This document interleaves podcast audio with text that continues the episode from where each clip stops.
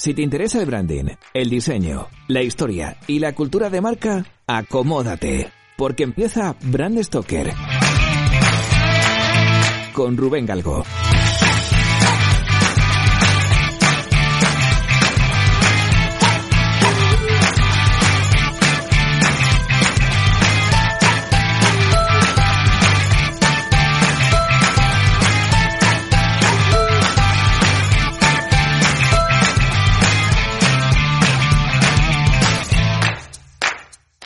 Muy buenas amigos y amigas de Brand Stoker, ¿qué tal? Bienvenidos una semana más a un podcast en el que voy a hablar, bueno, pues de branding con un profesional del mundo del diseño, eh, de la comunicación, de, bueno, ya sabéis, de todas estas temáticas, ¿no? Que, que nos inundan día a día nuestros correos electrónicos y nuestra navegación en Internet.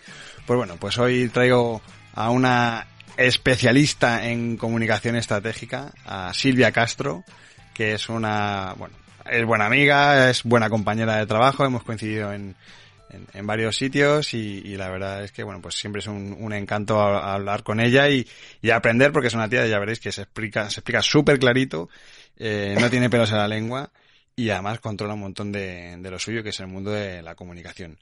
¿Qué tal, Silvia? Bienvenida a Brand Stoker. Hola Galgo, ¿qué tal? Te puedo llamar Galgo, ¿no? Como hago habitualmente. Siempre sí. ¿Tú cómo? Que ese apellido tan, tan notorio que tiene. Sí.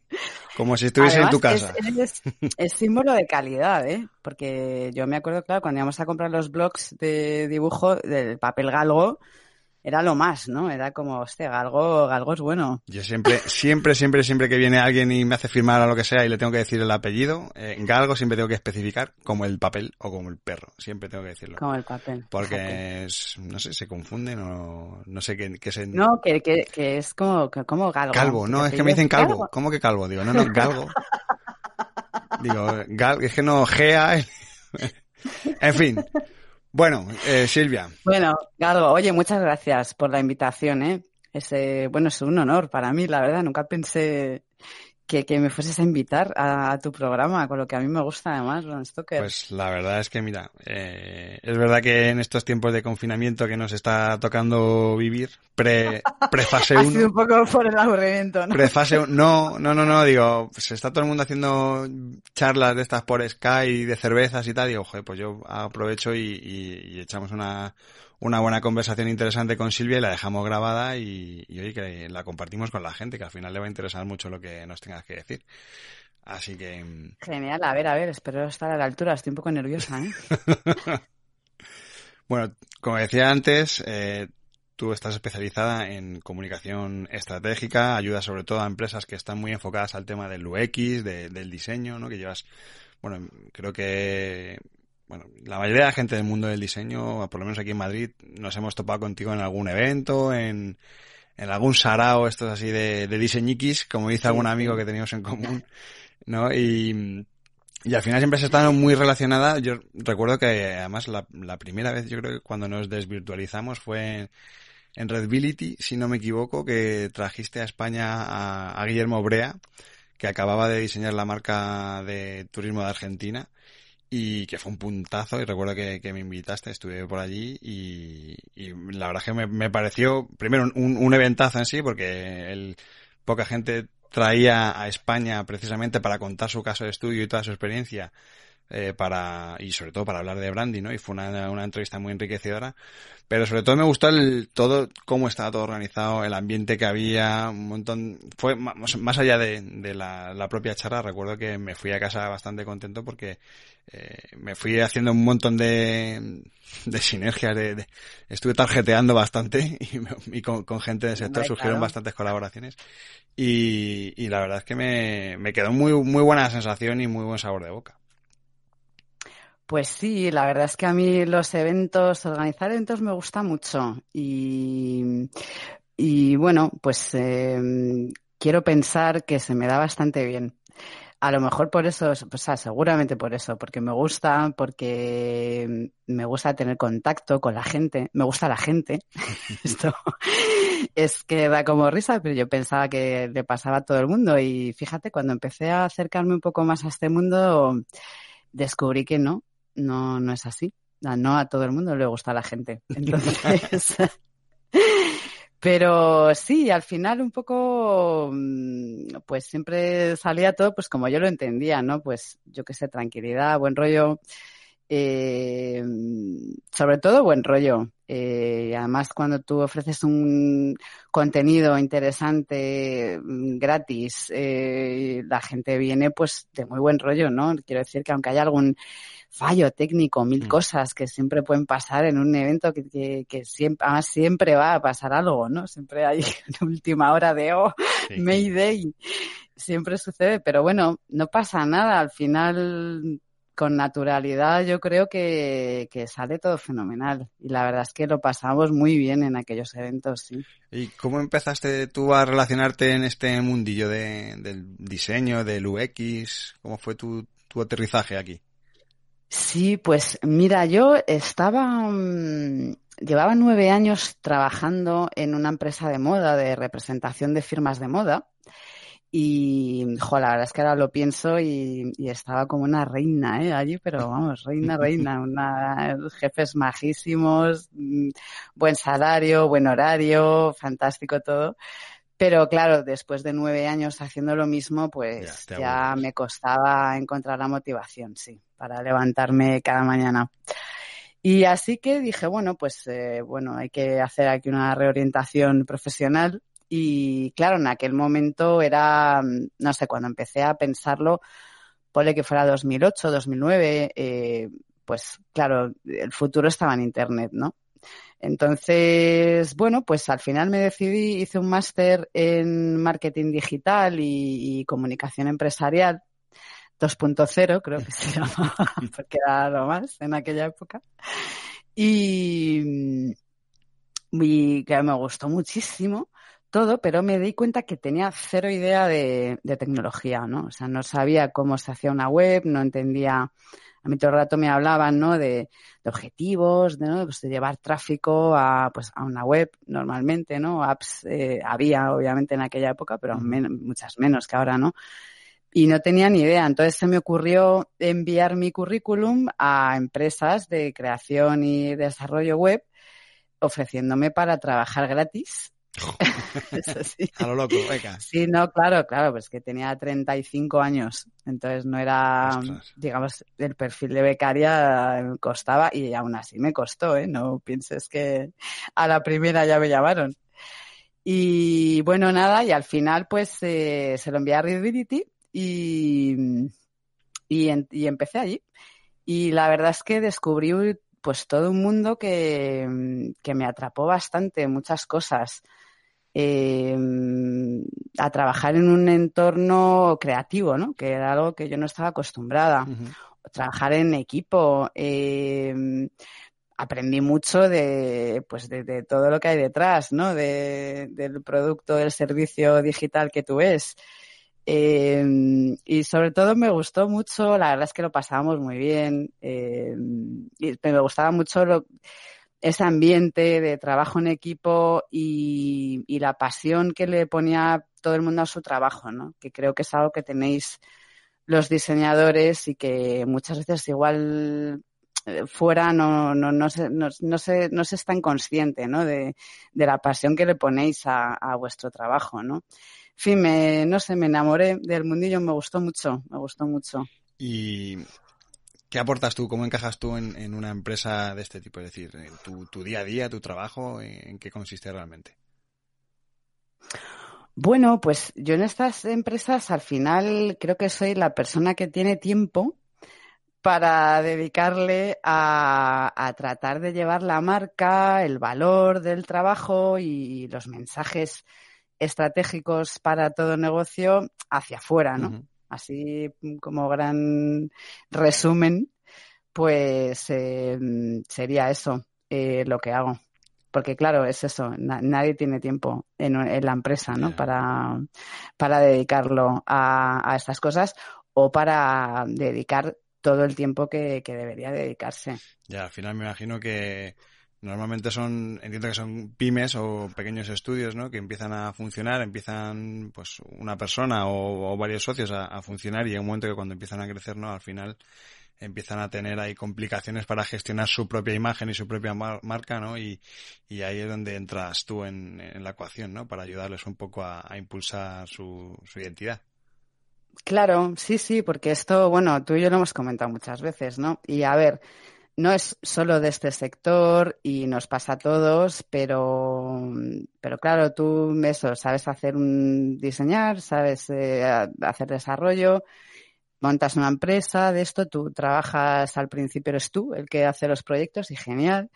Y luego ya pues creces y, bueno, pues tú deberías estar dedicándote a otras cosas, ¿no? Y sobre todo que es importante que alguien se dedique a esto. Si no 100%, no lo sé, cada uno también depende de sus posibilidades, ¿no? Tampoco hay que volverse loco, pero si no 100%, pues mucho tiempo. Y, pero claro, detrás de cada cosa, pues hay mucho trabajo, ¿no?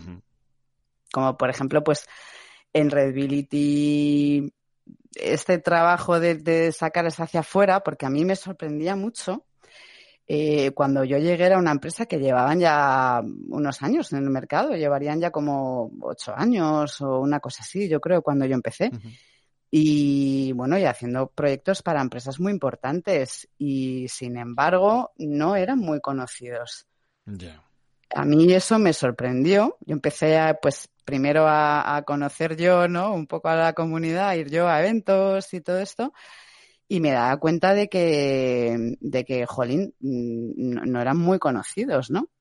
Entonces, bueno, en Revit hicimos millones de cosas que yo creo que, que sirvieron para mucho, pero pues eso, el ir a eventos, el relacionarte, el, los eventos que empezamos a organizar nosotros, ¿no? Que es donde te conocí a ti, por ejemplo, pues pues hombre, esos hacíamos uno al mes más o menos y era todo, pues oye, muy de, de andar por casa. Al final lo importante era el contenido, ¿no? me acuerdo además que era cuando empezaron a ponerse en moda los after work que era así como, oh, ostras, y, estamos aquí aprendiendo y tomándonos unas cervecitas y hablando con amigos y, oh. Claro, tomando unas cervecitas. Bueno, me acuerdo de un evento que hicimos, porque yo siempre que le decía a Antonio, no, Antonio, hay que darle alcohol a la gente. Antonio Hinojosa, ¿no? El socio de... Antonio Gutiérrez Hinojosa, un abrazo, Antonio, si me está escuchando.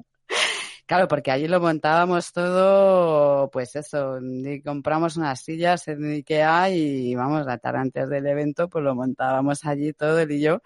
Me acuerdo que él se ponía nervioso, y decía, pero tú no estás nerviosa.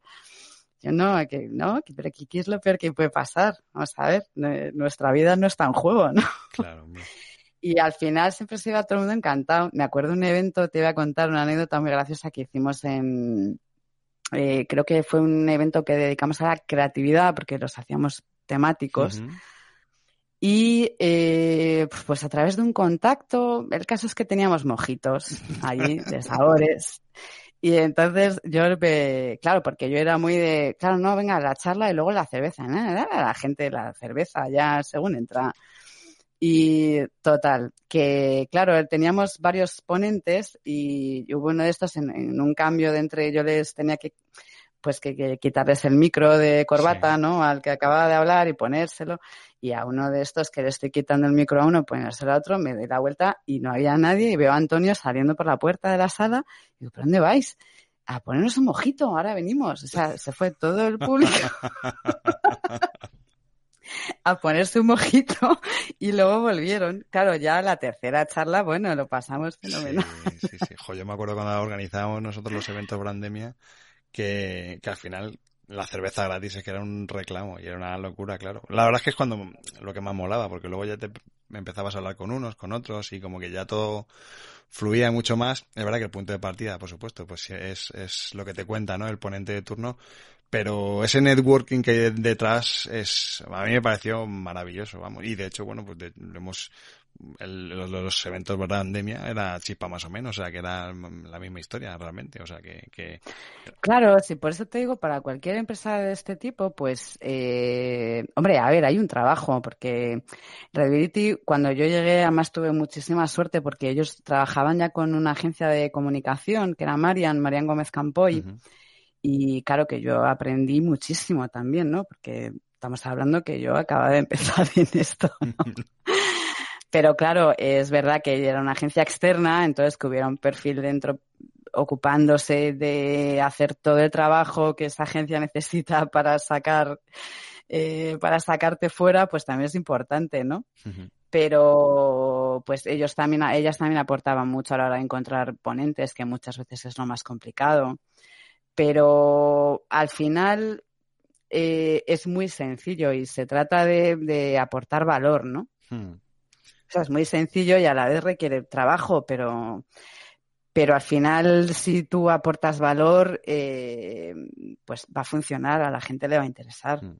Y que sea algo, pues eso, que sea algo muy transparente, quiere decir que no sea algo que vayas ahí con el colmillo a, venga, vamos a captar clientes, sino que sea algo, no te digo altruista, pero que sea algo, joder, pues generoso, o sea, que al final que sea pues algo que te permita hacer comunidad de, de verdad, desde no sé, desde el compadreo, del colegueo, no por el business, por hacer business, ¿sabes? Que al final eso luego llegará. No, claro, es que además eso, oye, si surge bien, ¿no? Pero yo, mira, a, eh, a John, a John Arribas de Machina, un abrazo, también le mando, si me escucha, eh, muchas veces nos reíamos y era porque, claro, yo le decía, no, tío, tú cuando conozcas a alguien en un evento, pues hablamos de, pues háblale de, de yo qué sé, de si su lavadora también se come los calcetines. O sea, no intentes ponerte a venderte ahí como un autómata, porque eso no es un contacto natural. Entonces, al final, tampoco, si se trata de, oye, pues haces relaciones, haces, te cae alguien bien bueno, pues luego ya, ya le envías un email y ya le invitas a conocerte y ya, que ya si le has caído bien, ¿no? Si habéis tenido una relación y tenéis un buen recuerdo de vuestro encuentro, mm. pues será más fácil que te hagan caso, ¿no? Claro. Oye, y conoces, hablamos ahora de, de John de Machina, de Redbility, de empresas eh, muy metidas en producto digital, en diseño, en web. Eh, a este tipo de empresas, a este tipo de agencias, eh, no digo a estas en concreto, ¿no? Pero bueno, por tu experiencia y por todo lo que has podido ir viendo de, este sector, ¿qué es lo que le falta a este tipo de, estudios para a la hora de comunicar? ¿Qué carencias tienen? Mm, bueno, yo creo que mm, al final el igual profesionalizar un poco lo que es la comunicación, ¿no? Eh, es verdad que muchos lo hacen muy bien de forma natural, ¿vale? Eh, porque esto siempre desde las personas todo es mucho más creíble, ¿no? Entonces hay empresas que, pues hoy el CEO, la CEO o alguien de la empresa hace cosas muy interesantes, comparte la comunidad, eso ya por sí solo ya te vende. Pero el, el pues tal vez el, profesionalizarlo, el, todo ese proceso, fíjate de cuando tú vas a trabajar con un cliente, ¿no? Todo tu parte del conocimiento, de la estrategia, de llámalo como quieras, de la investigación, toda esa parte que tú tienes que, que le pides al cliente, ¿no? Que te, que se defina, que te diga sus objetivos. Todo eso en, en este tipo de empresas muchas veces cuando se plantea la comunicación no se hace, ¿no? No se hace, no se suele, a mí jamás me han asignado un presupuesto, cosa que me hubiera encantado, ¿no? Sí, vas un poco más a, ciegas, ¿no?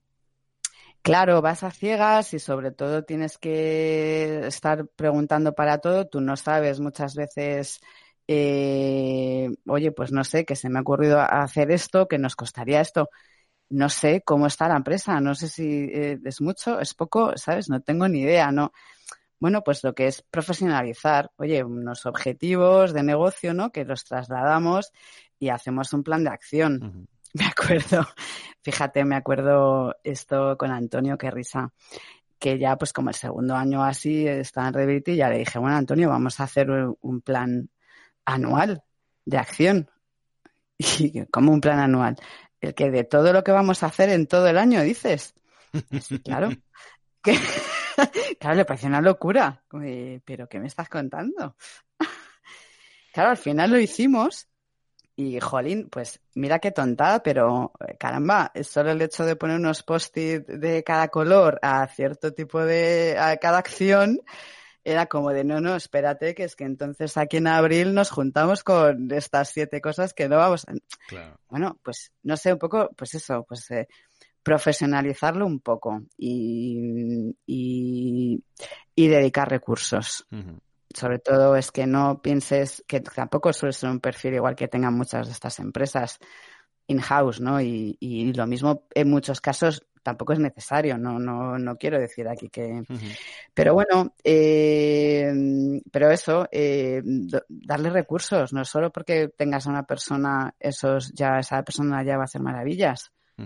Que sí, hará lo que pueda, ¿no? Pero, eh, pues, si tú quieres organizar eventos o si quieres acudir a eventos, oye, a lo mejor tienes que viajar para ir a un evento. Eso requiere un presupuesto o quieres hacer, no sé, una acción en Redbility que hicimos cosas muy chulas, el informe Twitter que tuvo muchísimo impacto.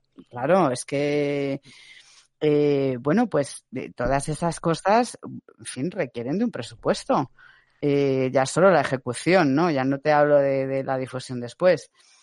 Entonces, bueno, pues eh, si quieres hacer cosas, pues, pues hazlo en serio. O sea, no es que te fiches a alguien porque te lleve las redes sociales de una agencia, ya aquello se va a notar muchísimo en el negocio. Mm, pues no, son muchas cosas las que hay que unir. Y bueno, estamos hablando de eventos, estamos hablando de eso, de, comunicación un poco más de, más de gestión diaria con esto que comentabas de redes. Pero hay una cosa que, que Silvia ha, hecho, ha liderado un proyecto que, que me ha gustado un montón y además lo he visto nacer desde, vamos, desde sus primeros pasitos, que es Villa Innova, que es una apuesta mm. que, que hizo Silvia, bueno, es un proyecto de podcasting que hizo Silvia eh, para Machina y sobre todo me gustó el formato porque me pareció muy bueno, o sea, muy ingenioso el, el, bueno, el poner la excusa de tener una villa de un pueblo, un pueblo de innovación digital, ¿no? Donde vas invitando a, a bueno, a, ponentes, a empresas, a representantes de empresas de, de, este mundillo digital, ¿no? De, o de los departamentos digitales de empresas, pues yo que sé, como Dulcesol, eh, Muroexe, yo que sé, empresas así muy, muy, distintas, ¿no? Pero que siempre tienen una tendencia hacia lo digital y al final, pues, eh, me gustó porque además es que la gente luego entraba al trapo y no me acuerdo qué invitado fue que terminó diciendo, no, no, pues está, este pueblo está muy bien, me quiero comprar una casita por este pueblo. O sea que la gente se metía en el papel de, del pueblo, del pueblo de la innovación digital y me pareció brutal. Además, recuerdo que lo presentasteis en los podcast days y, y, dije, joder, esto es maravilloso. Es, es un concepto nuevo que además ahora estamos viendo que un montón de estudios eh, pues también están haciendo, ¿no? El, el, hacer un podcast, bueno, pues un poco como, como hago yo con Brand Stoker, ¿no? El, generar un contenido que esté, que no, tenía, no tiene por qué estar directamente relacionado con tu business, pero al final eh, es algo que te, te, da un retorno, ¿no? Y, y, bueno, yo lo vi en tu caso y me, la verdad es que me flipó. bueno, no sé, si no te hubiera conocido a ti, no sé si me habría atrevido a hacer un podcast. ¿eh? También tengo que decir que yo estaba muy tranquila porque tenía allí a Rubén Galgo, que sabía yo que en un Mayday me ayudaba. Quien le daba los pedales eras tú y, y la verdad es que estaba súper súper chulo, la verdad. Hombre, la verdad es que yo no sé, casi te diría que ha sido, me ha gustado muchísimo, muchísimo hacer Villa Innova. Y mira, a lo mejor explicando un poco de dónde viene, sirve, ¿no? Porque era un poco en el, yo siempre en, el, en, este tipo de empresas, pues claro, siempre sé un poco marketing, comunicación, eh, relaciones públicas a la hora de hacer contactos. Eh, todos sabemos cuál es la problemática de, de, estas empresas, ¿no? Que luchan ahí siempre con las grandes consultoras. Mm eh, ¿no? por la, la, calidad de su trabajo y, y, bueno, y los salarios que hoy día se pagan en el sector, por qué no decirlo, que, que yo me alegro mucho, pero son altos. Eh, quiere decir que, que el coste de, de, un proyecto de cierta envergadura pues es elevado, ¿no? Uh -huh. Entonces, claro, ya digamos que eh, al final los clientes no son tantos, yeah. son, pero quiero decir, no son tantos, todos vamos a por el mismo y entonces, ¿cómo hacemos para que nos haga caso este cliente, no? Uh -huh. Y a la vez eh, era un poco este objetivo de hacer relaciones y eh, el de, bueno, pues dar un poco más a conocer eh, la marca de Machina, ¿no? De, hola, buenas tardes, que, que estamos aquí. Eh, claro, como andabas tú por allí, tan metido en el mundo del podcasting, y a mí la verdad es que me hacía sentir bastante cómoda el tema del podcasting. Porque bueno, oye, al final no se te ve, el de lo del vídeo ya me hubiera puesto un poco más nerviosa. Pero bueno, entonces como en ese momento estábamos em, decidiendo que se quería posicionar Machina dentro de la innovación, pues nada, yo ya enseguida me monté una, una película que bueno, que tú sabes que la película era mucho más amplia, ¿no? Al final la realidad nos dejó en el bar del pueblo, pero y era esto, ¿no? Era un pueblo que, que estaba al borde del abandono y eh, bueno, pues se había invertido allí para construir un centro de innovación impresionante y nada, ya iban un montón de empresas que tenían allí sus laboratorios eh, y claro, todo el pueblo estaba volcado en la innovación, ¿no? Entonces había todo un plan de muchas cosas muy graciosas que, que habrían podido pasar, pero claro, al final hay que ser realista con los recursos, ¿no? Ya. Bueno, a mí me gustaba mucho sobre todo por, primero por lo que comentabas, ¿no? Que yo os veía allí que estabais, joder, pues venía el, yo qué sé, el tío de Park por ejemplo, y estaba ahí con vosotros una hora, media hora antes, hablando, tomando un café, eh, que a lo mejor, no sé si sería el caso, pero que a lo mejor tú a ese tío le llamas y, y, le pides audiencia y te dice que no, que tiene mucho follón, pero cuando ya le dices que quieres escucharle, que te interesas primero tú por él antes que él por ti, eh, la gente quiere, ¿no? Quiere venir, quiere contarte su, su película y al final pues es una manera de abrir puertas y, y, establecer esas sinergias que a lo mejor de otra forma no, no digo que no se pudiesen dar, pero por lo menos eran más complejas, ¿no?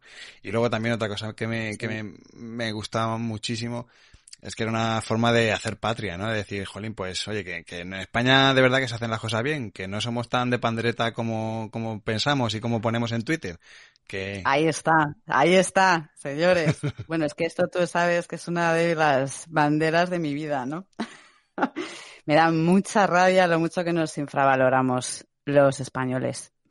Muchísima. Eh, siempre pasa y, y bueno, supongo que nos falta mirar un poquito más hacia afuera o viajar un poquito más, no lo sé.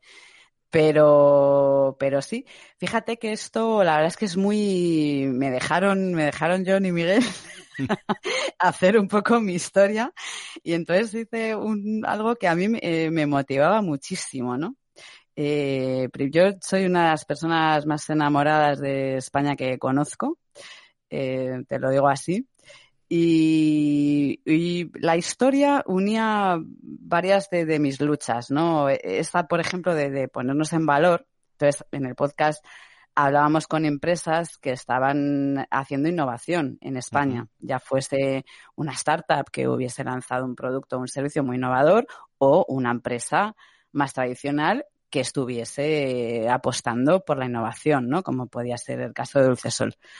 Y esto, para empezar, pues a mí me motivaba mucho y, y me encontré que a, la, a, los invitados y las invitadas también.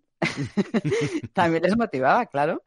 Y luego también a mí, yo soy, yo soy de Madrid y, es, claro, siempre en los trabajos, en la universidad, siempre con, trabajas con gente, tienes amigos que son de fuera, ¿no? Uh -huh. Y hay mucha gente que, que, que vive en Madrid contra su voluntad. Yeah. Y a mí esto, pues me parece un drama, la verdad. Eh, me encantaría, me encantaría un país en el que, bueno, tú tengas posibilidad de moverte cuando tú quieras y cuando te apetezca gran ciudad, pues fenomenal, pero que, que no tuvieras que, de, que irte de, de, tu lugar eh, para desarrollar una carrera profesional medio decente, ¿no? Yeah. Por eso también el tema de, de Villainova, de la España abandonada, es, un tema que me, que, que, me obsesiona un poco, la verdad. Me, me encantaría que, que, en todas partes hubiese oportunidades laborales para todo el mundo, la verdad. Esto me lleva a algo que no hemos comentado hasta ahora, que tú también has sido empresaria. Que tú has tenido tu propio business digital, sí, sí. además súper peculiar porque es, era una empresa de, de gadgets para mascotas que aquí, sí. bueno, eh, la gente no lo ve, pues evidentemente, pero tengo aquí un, tengo un comedero para gatos de competición. Tienes un comedero wifi. Wifi que le echa la comida a los gatos y yo me olvido maravilloso. Que me, me encasquetó Silvia. No, pero es verdad que quiero decir que es, es algo que tú has vivido también en primera persona. Claro, sí, sí, sí. No, no, claro, claro, Jolín, y tanto que lo he vivido. Eh, es durísimo, por eso, por eso, mm, todo esto que te digo es que le falta a las empresas, que bueno, o sea, yo lo entiendo, ¿sabes? Porque no es nada fácil. Yo, en nuestro caso, pues este e-commerce de, productos tecnológicos para mascotas, éramos dos personas para todo.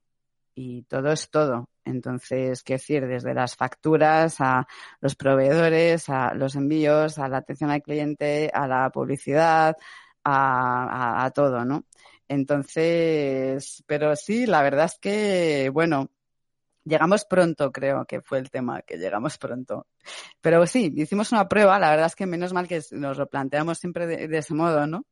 De decir, bueno, vamos a, lanzar aquí nuestro MVP y a ver cómo va el tema. Y la verdad es que eh, fue muy bien. Eh, fue muy bien. Eh, no hacíamos dinero, claro, lógicamente tampoco era el plan de negocio. Estaba ganando dinero al principio. Pero todo iba bien. Lo que pasa es que al final era un tema de situación de mercado, ¿no? Había muy pocos proveedores de este tipo de productos y que nos daban muchos problemas y sobre todo que tampoco tenían ellos clara su estrategia de venta, ¿no? Es un poco mm, hoy día para el e-commerce en retail está complicado si no tienes mm, tiendas físicas también o algún otro apoyo, ¿no? Porque nada impide a, un fabricante vender directamente por, a través de internet, ¿no? Entonces, eh, bueno, las métricas iban bien, pero el, con los proveedores cada vez teníamos más problemas. Entonces, como tampoco había mucho más, pues bueno, decidimos pararlo en ese momento y al final, bueno, pues otras guerras. Yo después de eso fue cuando empecé justo a colaborar con Machina. Oye, volviendo un poco al, mundo podcast, em, ¿cómo, ¿cómo ves tú el podcast como herramienta de, comunicación para empresas? Es decir, ha sido una cosa que has probado, ha, funcionado, ¿no? Eh, pero a rasgos generales, eh, ¿cómo, ¿cómo lo ves tú de cara al futuro? Bueno, pues eh, bueno, no voy a venir aquí de gurú a decir cosas que todo el mundo sabe, ¿no? Porque es, eh, está en auge absolutamente eh, y además mm, yo no sé, le veo todo ventajas. Quiero decir, porque tú puedes hacer tu contenido de nicho eh, muy de nicho y vas a tener ahí seguramente pues una audiencia muy fiel eh, porque se pueden encontrar podcasts de, lo que quieras hoy día, ¿no? Es algo que mm, no es demasiado costoso de producir, depende, obviamente, ¿no? Eh, Villa Innova llevaba una producción detrás que no te imaginas. o sea, una producción de tiempo empleado en buscar invitados, de preparación de las entrevistas, en fin, de, todas esas cosas. Eh, pero a mí lo que más me gusta es que se, creo que creas una relación bastante íntima con, con el oyente en este caso, ¿no?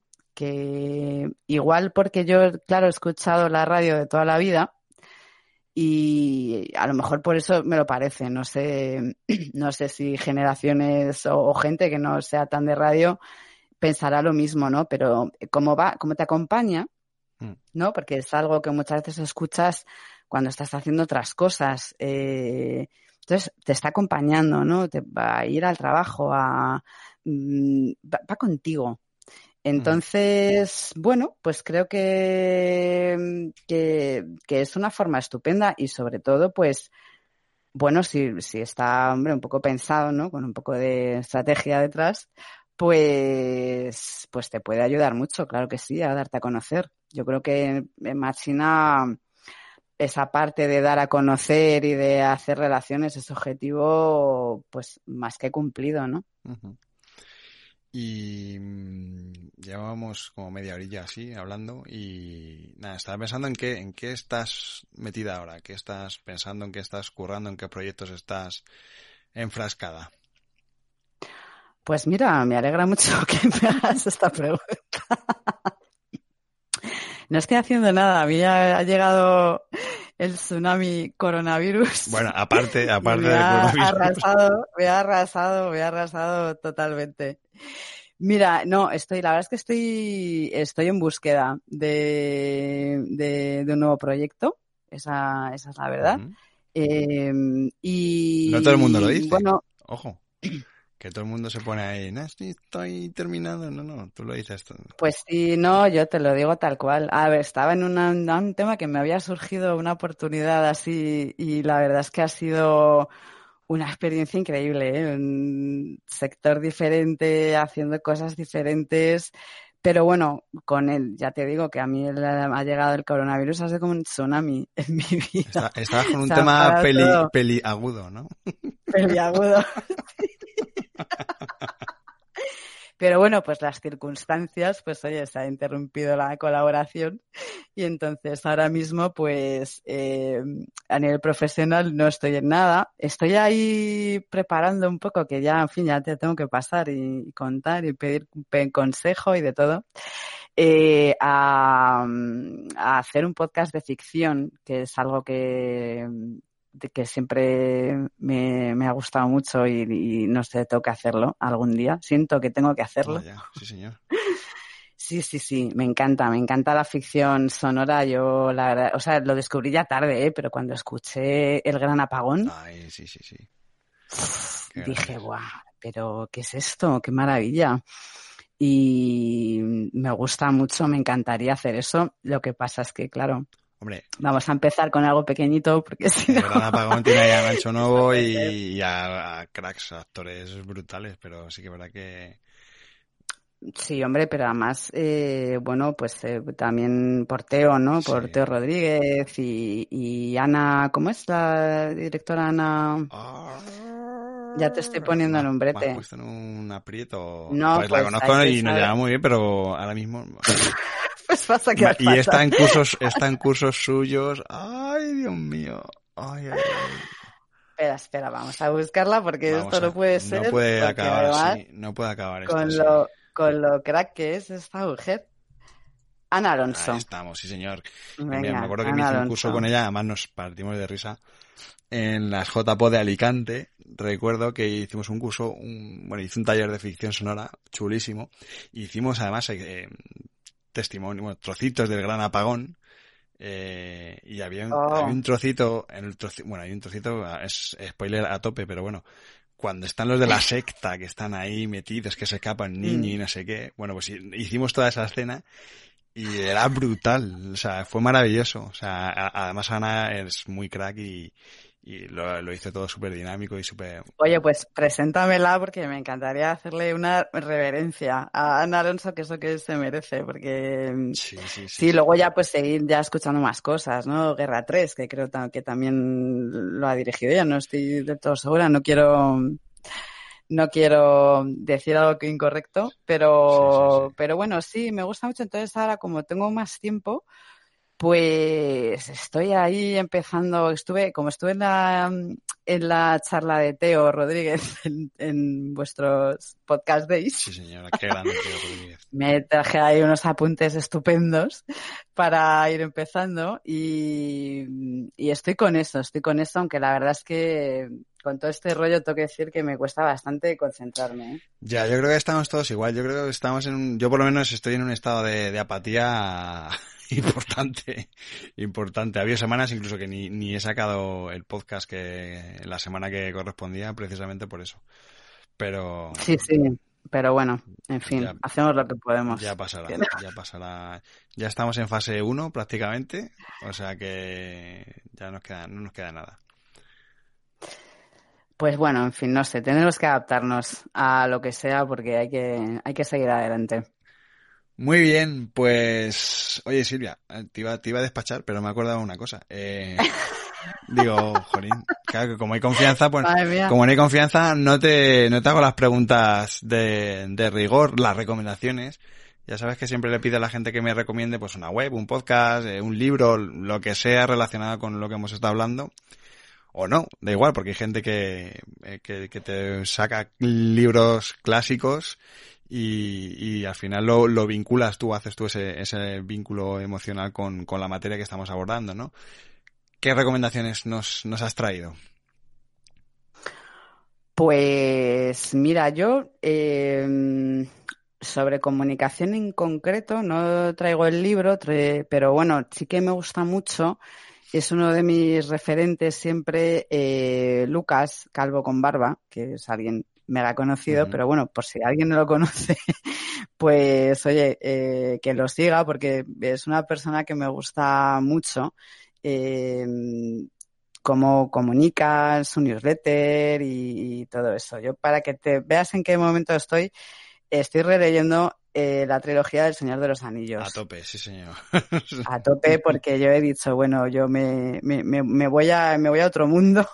me voy a Mordor, que eso está mejor que aquí. A, sí, que aquí confinados. Mordor, eh, eso está mejor que aquí, que aquí confinados. He leído un libro hace poco que me ha resultado curioso, se llama Los Asquerosos. Es de Santiago Lorenzo.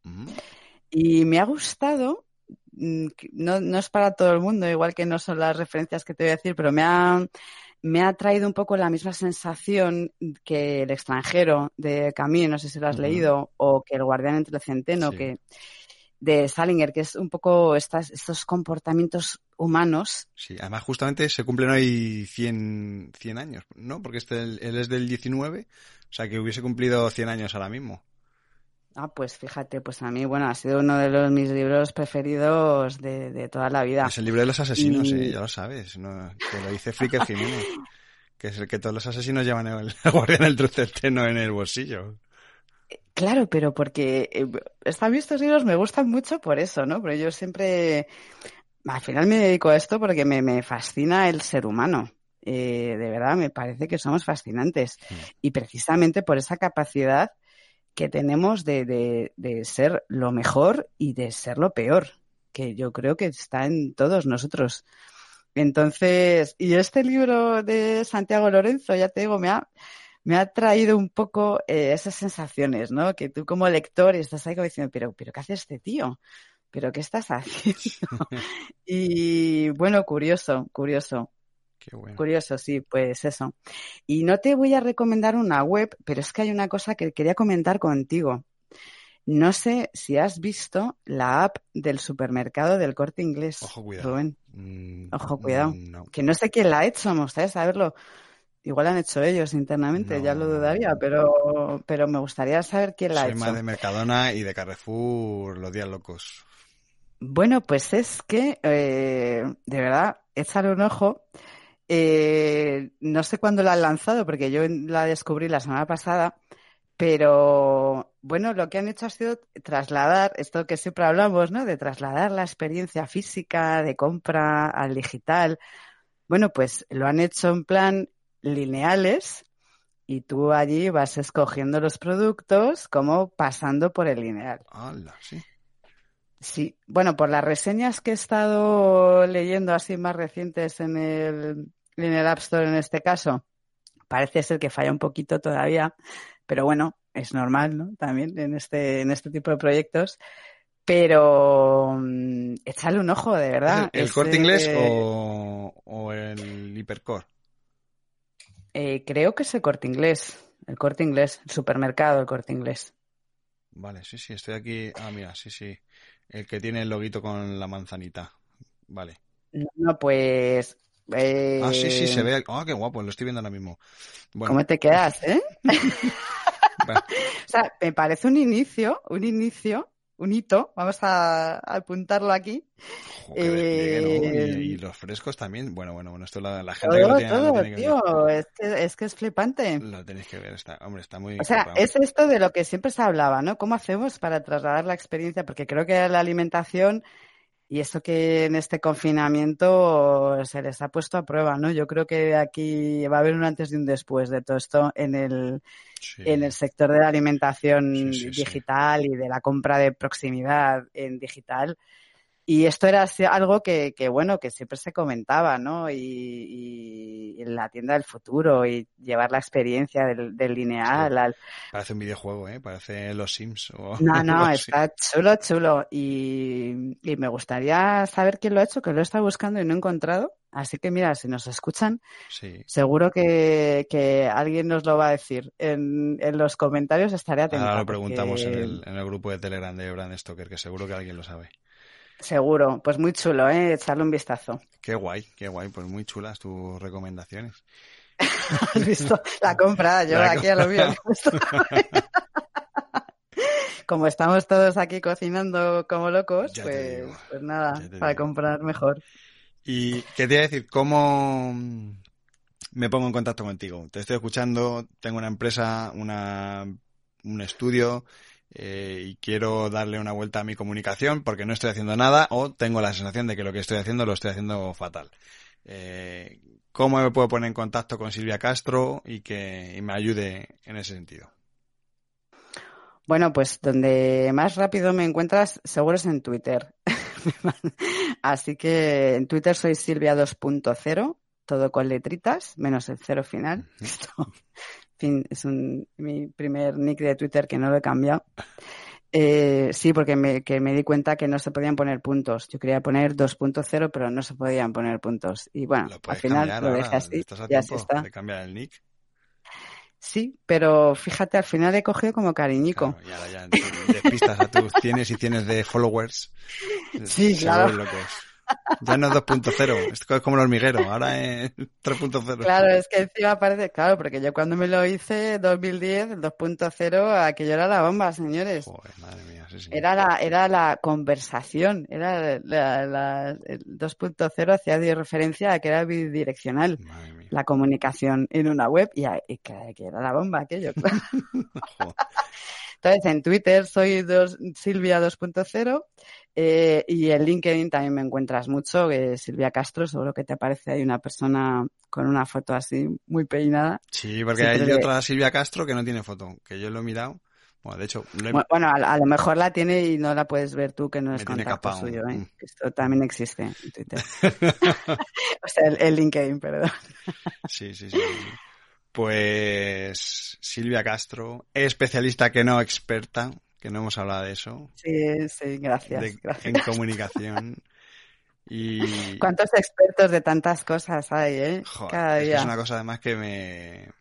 A mí me vuelve un poco loco porque, joder, decirte tú a ti mismo que eres experto, pues sí, serás especialista porque estás especializado en una materia, pero de, de autodenominarte experto, ostras, es un poco, un poco heavy. Bueno, también depende, yo te digo, porque yo siempre tiendo a la modestia, pero a ver si llevara 25 años en esto, pues igual sí que me lo pongo y qué.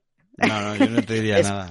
Yo... Experiencia, experiencia tengo. Sí, pero que la experiencia también hay que demostrarla. O sea, que al final, por mucho que digas que eres experto. lo que pasa es que ves casos muy raros, ¿no? De una persona que acaba de terminar de estudiar y ya es experta en algo. Claro, y experta en, en, iOS y Android. Que porque llevo toda la vida con ello, pues. Full stack, full stack.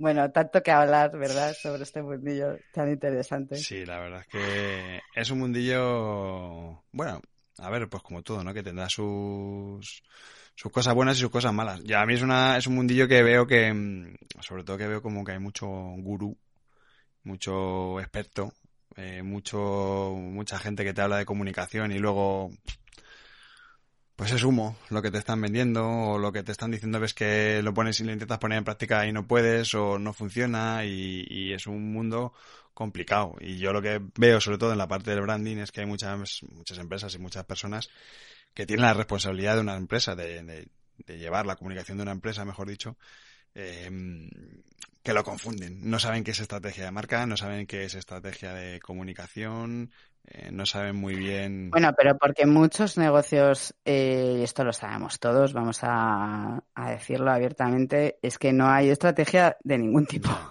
o sea, porque yo siempre he llegado, bueno, los objetivos de, de negocio.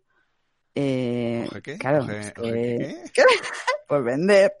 sé quién dice esto no ha venido. Vender. Claro, pues vender, ¿no? Eh, que vamos, que aquí nadie tiene un plan de negocio ni se le espera en muchas empresas. En este sector, algo que me gustaría así eh, destacar, porque es importante, es también como los procesos de decisión de compra del cliente son muy largos y son muy costosos. Mm. Todos sabemos lo que nos cuesta hacer una propuesta al cliente, porque es que los clientes son muy exigentes con nuestras propuestas, ¿no? Ya no te hablo, no, no. Voy a dejar, voy a apartar el melón que me ha venido a la cabeza del de propuesta gráfica o no, en la propuesta. Vamos a, lo voy a apartar. Pero mm, quiero decir que, que no te puedes parar, no te puedes parar, no puedes dejar de mostrar tu trabajo, de, de provocar motivos para llamar la atención, que al final es un poco en este tipo de servicios lo que se trata. Y no puedes parar, no puedes dejar de sembrar, porque, porque sí, a ti mañana te llama un cliente muy bien, pero es que desde que empezáis a hablar hasta que empezáis el proyecto, a lo mejor pasan seis meses. Y esto no, en fin, no es nada que no le suene a nadie. Eh, sobre todo cuanto más grande es el cliente, peor, ¿no? Y cuando está ya todo cerrado, entonces llega a compras y ya, o sea, en fin, lo que todos sabemos.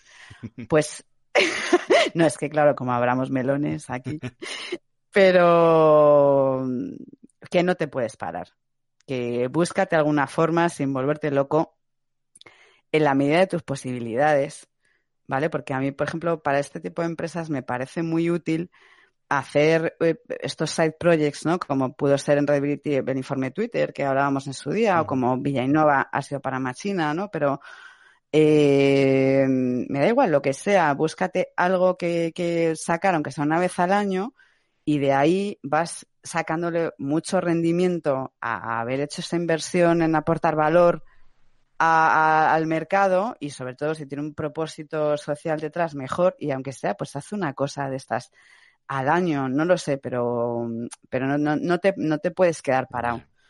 Porque vender en este negocio es muy difícil y, requiere mucho esfuerzo. Entonces, eh, cuanto más cosas hagas para que sean los, para estar ahí en el top of mind, ¿no? Del cliente, cuando piensen en que necesitan algo, pues, pues mejor. Es muy importante. Y además que hay mucha gente, hay muchas empresas y además que hacen las cosas muy bien. Entonces es un motivo más para no estar relajado y no dormirte porque al final, pues oye, te quitan la tostada, te adelantan por la derecha. O sea que no, y al final también eso que piensa que es que muchas veces te, se mueves por relaciones, ¿no? Ya en, cierto nivel de, producto, me refiero a presupuesto, eh, pues eh, igual no va a ser el cliente que busca en Google agencia diseño Madrid el que te va a contratar. Es que es muy del boca a boca, como todos los negocios, como todos los negocios. Eh, pero es muy del boca a boca. Oye, ¿a ti quién te hizo? Oye, ¿quién te hizo? No, mira, pues oye, eh, por ejemplo, con Machina, pues nos ha pasado, ¿no? De, oye, eh, mira, que soy tal, que es que me, un invitado que había estado y pues es que quiero hacer este proyecto. Ah, mira, pues habla con estos chicos. Quiero decir, para estar, tienes que estar en la mente de, de, mm. de, de, de tu cliente, ¿no? De tu potencial cliente o de tu sector. Me da igual pero, pero bueno, que, hay que estar ahí. Pues muy interesante, señorita Castro. Muy guay. Venga, me alegro. Muy interesante todo lo que nos has contado y, tu experiencia y, y, bueno, y ver que, pues eso, que la comunicación no es solamente llevar las redes sociales de una empresa, sino que tiene, tiene mucho más intríngulis y que tiene, tiene bastante más mandanga, como se suele decir, y que no es, no es algo fácil. O sea, que al final el hacer esto y hacerlo bien, pues es complicado. Así que... Bueno, sobre todo que es, es de fondo. No, en comunicación no trabajamos pensando en generar un impacto para un mensaje y ya está. No, nos buscamos la vida para que ese mensaje a través de distintos impactos al final acabe calando. Quiero decir que es un que es un trabajo de fondo, no, no, no tenemos la varita mágica como no la tiene casi nadie. Muy guay, muy guay. Pues, pues nada, lo he dicho, que un placer, Silvia, el tenerte en, en Brand Stoker. Que, pues eso, que espero que, bueno, que la cuarentena nos, nos permita vernos dentro de poco y darnos una chuchón también. Pues sí, bueno, una chuchón con mascarilla, un, un, choque de codos. Ya verás que se va a poner de moda ahora. Y, y nada más, pues, pues lo he dicho, que, que un placer y, y nada, pues que nos leemos a través de, de tu Twitter. Muy bien, pues oye, muchas gracias de nuevo, de verdad, por la invitación. Mm, muy honrada, me lo he pasado muy bien. Y nada, saludos a todos, ánimos a todos, que ya nos queda menos. Sí, verdad. ánimos a todos, que falta nos hace. Y, y, bueno, a mí me gustaría dejar una reflexioncilla estando en este tiempo de coronavirus. Bueno, que no es una reflexioncilla, es algo muy sencillo, pero que eh, pues para que la gente esté animada, que piensen en si ellos están bien de salud y sus familias lo están. Y ya con eso nada más, eh, ya de verdad eh, tenéis la lotería. O sea, que estamos en casa, que estamos, pero pensad que si estáis bien, vuestra familia está bien, eh, sois súper afortunados. Entonces, vamos a animarnos, vamos a, saber que saldremos de esta, no sabemos cómo, pero seguimos para adelante. Pero, pero bueno, que, seamos conscientes de la suerte que tenemos, que es momento para serlo. Pues sí, pues sí. Y, dejarnos de, ruido y de tonterías y, y un poco la filosofía que tenías en, en Villanueva, ¿no? Pues oye, el, que entre todos se puede hacer un, pues una España de innovación y de transformación digital, ¿no? Y que la colaboración entre todos pues nos puede llevar muy lejos. Así que. Pues sí, porque valemos un montón. Os invito, os invito, por cierto, que no hemos invitado, ¿no? Ahí está, en todas las plataformas, pero os invito a pasaros por Villa Innova porque vais a descubrir a gente increíble y, proyectos eh, increíbles que se están haciendo aquí y de los que luego podéis eh, callar al cuñado en la comida. eso, eso, es oro en paño ahora mismo, esa información. Hombre, pues, pues yo lo recomiendo para eso, sobre todo, es muy útil. ¿no? no, es que aquí en España vas tú y le dices, mira, no, perdona, aquí en España escuché yo el otro día, fíjate, hay una empresa que está metiendo inteligencia artificial a la agricultura y, oye, cosas muy pioneras y, que son la bomba. Así es que somos una gente súper talentosa. Yo no sé ni cómo lo dudamos, vamos. Pues sí, pues ahí lo tienen, lo tenéis en, bueno, en todas las plataformas. Está sobre todo en Evox, ¿no? En Spotify, en Spreaker, eh, bueno, en todas. Así que... En Spreaker no estábamos. ¿No no nos busquéis en Spreaker, que ahí no estábamos. en me escucha... No, yo creo que estábamos en, en Apple, en, ah, en, Apple Podcast. sí, en Spotify, eh, en iVoox, claro. Todavía no sé cómo se dice. Tú que. Tú yo siempre, yo lo he hablado esto con, yo lo he hablado con, con Juan Ignacio Solera, el, señor Evox, y, y Evox es una empresa española eh, y, es iBox. iBox. Y, y, punto, ¿no? todos estos que dicen iBox y tal, me parece un poco... Es como, hay gente que eh, al circo Price, que es el circo Price de toda la vida, le llaman el circo Price. pues es igual, de circo Price, nada amigos, es el circo Price desde los años 60. O sea, que esto es igual, es iVox porque es una empresa pues española. Yo, he dicho en alguna ocasión iVox haciéndome la guay. Pues date así, date así en la boca porque no... Pero es que deberían tener un episodio esta gente explicando eso. Ay, amiga, estás tocando. Yo le dije, os hago un especial de Brand Stoker. Propónselo, pues claro. Hablamos de la marca de, de Ivos y el origen de. Pues bueno, toda la vida de Juan Ignacio es, es bueno, flipante. Es una, una, es una ah, novela. Es una novela. Pero el hacer un especial de, de la marca iVox molaría. Pero bueno, les da cosilla un poquito de pudor hablar de sí mismos y prefieren no, no hacerlo. Pero sí, estas cosillas hay que explicarlas, hay que contarlas, claro que sí. Bueno, pues a ver si nos escuchan y se animan. Que además, Jolín, una plataforma española, hombre. No les des palos a Evox, eh, que te estoy viendo venir, Vamos a conocerla. No, pero...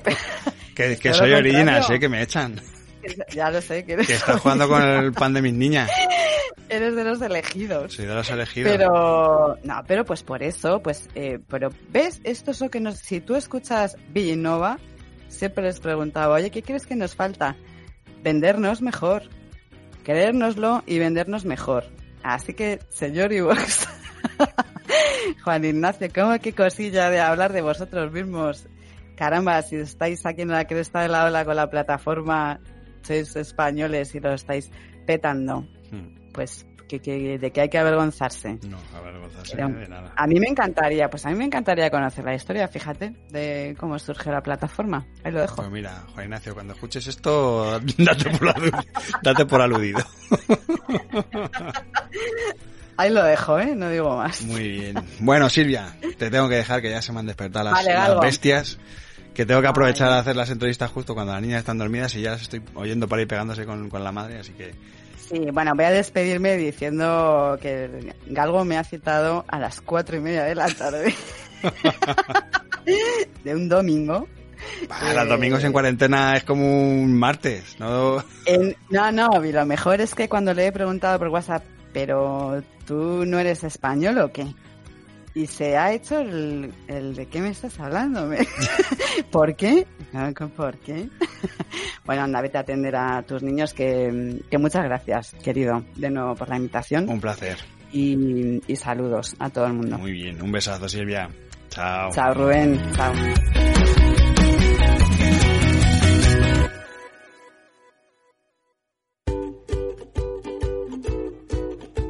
Hemos llegado al final de este programa de Brand Stoker y como siempre tengo que deciros que ha sido un placer. Pero antes de echar el cierre quiero recordaros que podéis seguirnos en Twitter, Facebook e Instagram donde nos encontraréis con el usuario Brand Stoker. O si lo preferís, me podéis seguir a mí a través del usuario Crenecito.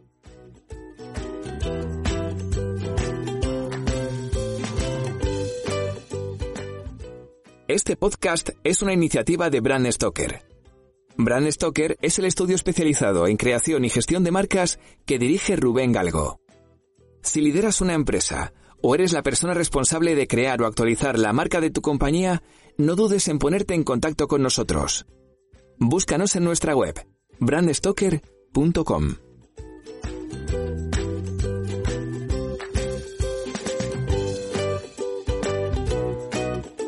Por último, no olvidéis comentar este programa, darle a me gusta y compartirlo en vuestras redes sociales.